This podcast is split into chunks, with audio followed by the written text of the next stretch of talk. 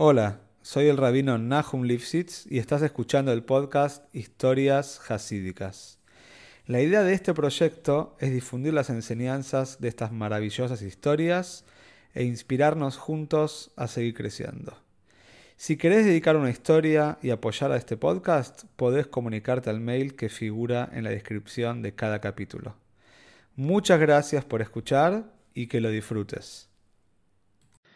Esta historia es en Shus de la familia Tawil y para el éxito de su proyecto Aleph Kosher.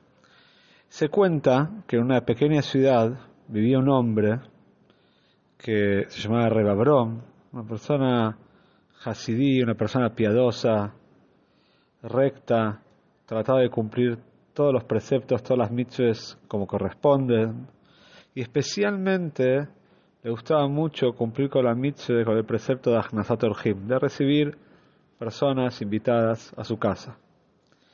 La verdad es que Rehabrón no era una persona adinerada, una persona pudiente, en verdad era todo lo contrario, era extremadamente pobre, pero a pesar de eso acostumbraba a repartir lo poco que tenía, le gustaba tener siempre su casa llena de invitados, le gustaba abrir las puertas y que todas las personas se sientan cómodas en su casa. Una vez llegó un visitante muy importante a su casa, no era ni más ni menos que su rabino, Rabbi Yayau, que era conocido en toda la región por ser una persona muy sabia, ser un Talmid Jojem, una persona bondadosa. Y realmente se dio cuenta Rabbi Yayau que su Hasid es una persona muy hospitalaria, que le encanta cumplir con la mitzvah de Sorjim, a pesar de que realmente no tiene mucho con qué. Así que antes de irse de la casa, le dio una broje, una hermosa broja a Rababrón, para que de ahora en adelante tenga toda la ayuda de Hashem, que beseras a Hashem, tenga éxito, que los negocios se encaucen, que les vaya cada vez mejor a esta familia y que puedan cumplir la mitzvah de Ahmad Sorjim con mucha amplitud como Rababrón se merece. Esta fue la maravillosa broja que le dio Rabbi Yayahu, Rabbi a Rebron.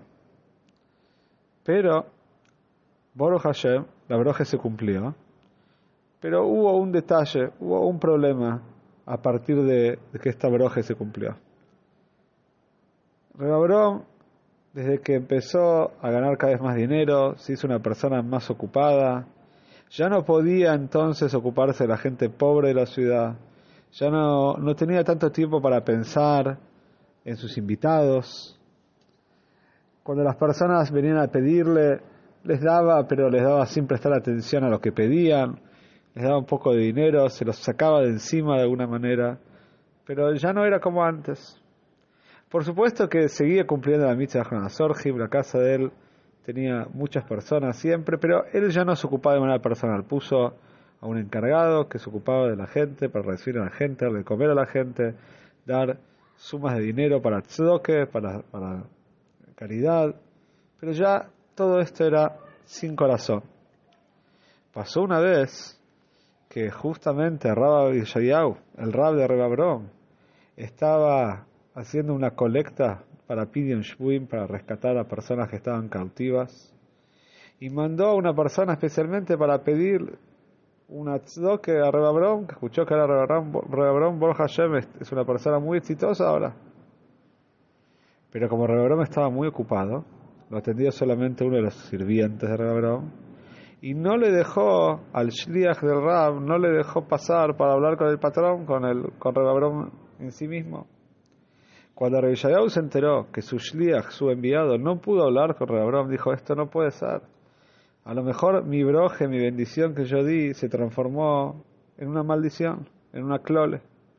Así que inmediatamente Abraham viajó a la casa de Rebellayau, perdón, viajó a la casa de para solucionar la situación, para hablar con él, para hablar con su discípulo y explicarle que la broja que le dio no era para, no era para comportarse de esta manera. Fin y al cabo llegó Reyayahu, llegó a la casa, por supuesto, Rehoboam lo recibió. Reyayahu empezó a hablar de manera tranquila, vio que realmente era una casa, no era la misma casa que él había conocido antes, una casa llena de riquezas, llena de baluartes, de cosas importantes. Pero por ese lado se alegró, pero por el otro lado se entristeció mucho y vio que, que no era el mismo corazón que conoció. No era, este Rebabrón ya no era el mismo. Así que de repente Yayau para aleccionar, para enseñarle una lección a Rebabrón, fue hacia la ventana y mirando hacia la calle le preguntó a su alumno quién era la persona que pasaba con su hacha. Rebabrón fue a ver, le dijo, ah, este es el leñador, él todos los días va a trabajar, ida y vuelta, ida y vuelta. Después le dijo, no, decime, ¿quién es esa otra persona? Sea, ese es el sastre que tiene acá cerca de su estudio, su lugar de trabajo. Y así cada persona que iba pasando, Rabbi Yayahu le iba preguntando a Rebabrón quiénes eran. Rebabrón no entendía la, la, naturaleza de las preguntas. ¿Para qué Rabbi estaba preguntando quién eran todas las personas que pasaban por la ventana?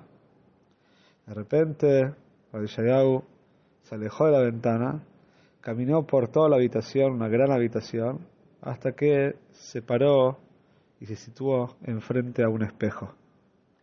vení, vení, le dijo el Rab a Rebabrón, mirá por el espejo. ¿A quién ves acá? ¿Quién estás viendo? Por supuesto, Rebabrón dijo, lógicamente, a mí mismo.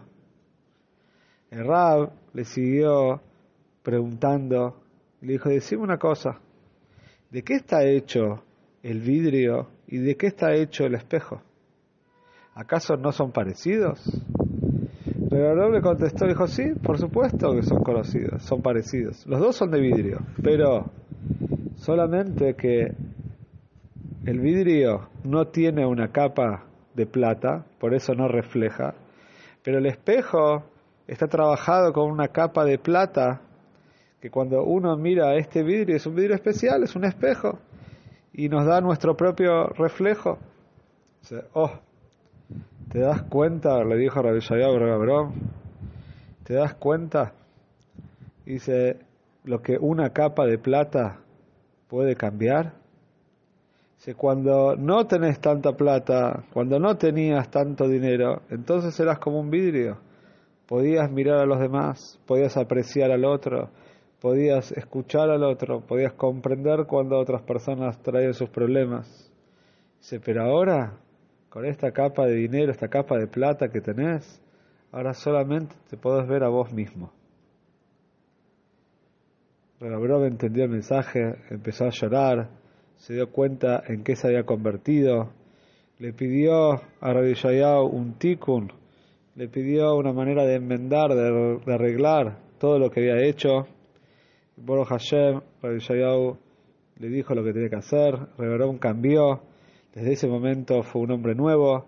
Por supuesto que Boro Hashem no perdió todo el dinero que tenía, sino al revés, supo empezar a saber cómo utilizarlo, hizo una fiesta, invitó a todos los amigos, a los compañeros, y le contó todo lo que había sucedido, contó todo lo que Rabbi le había enseñado. Reverón sacó el espejo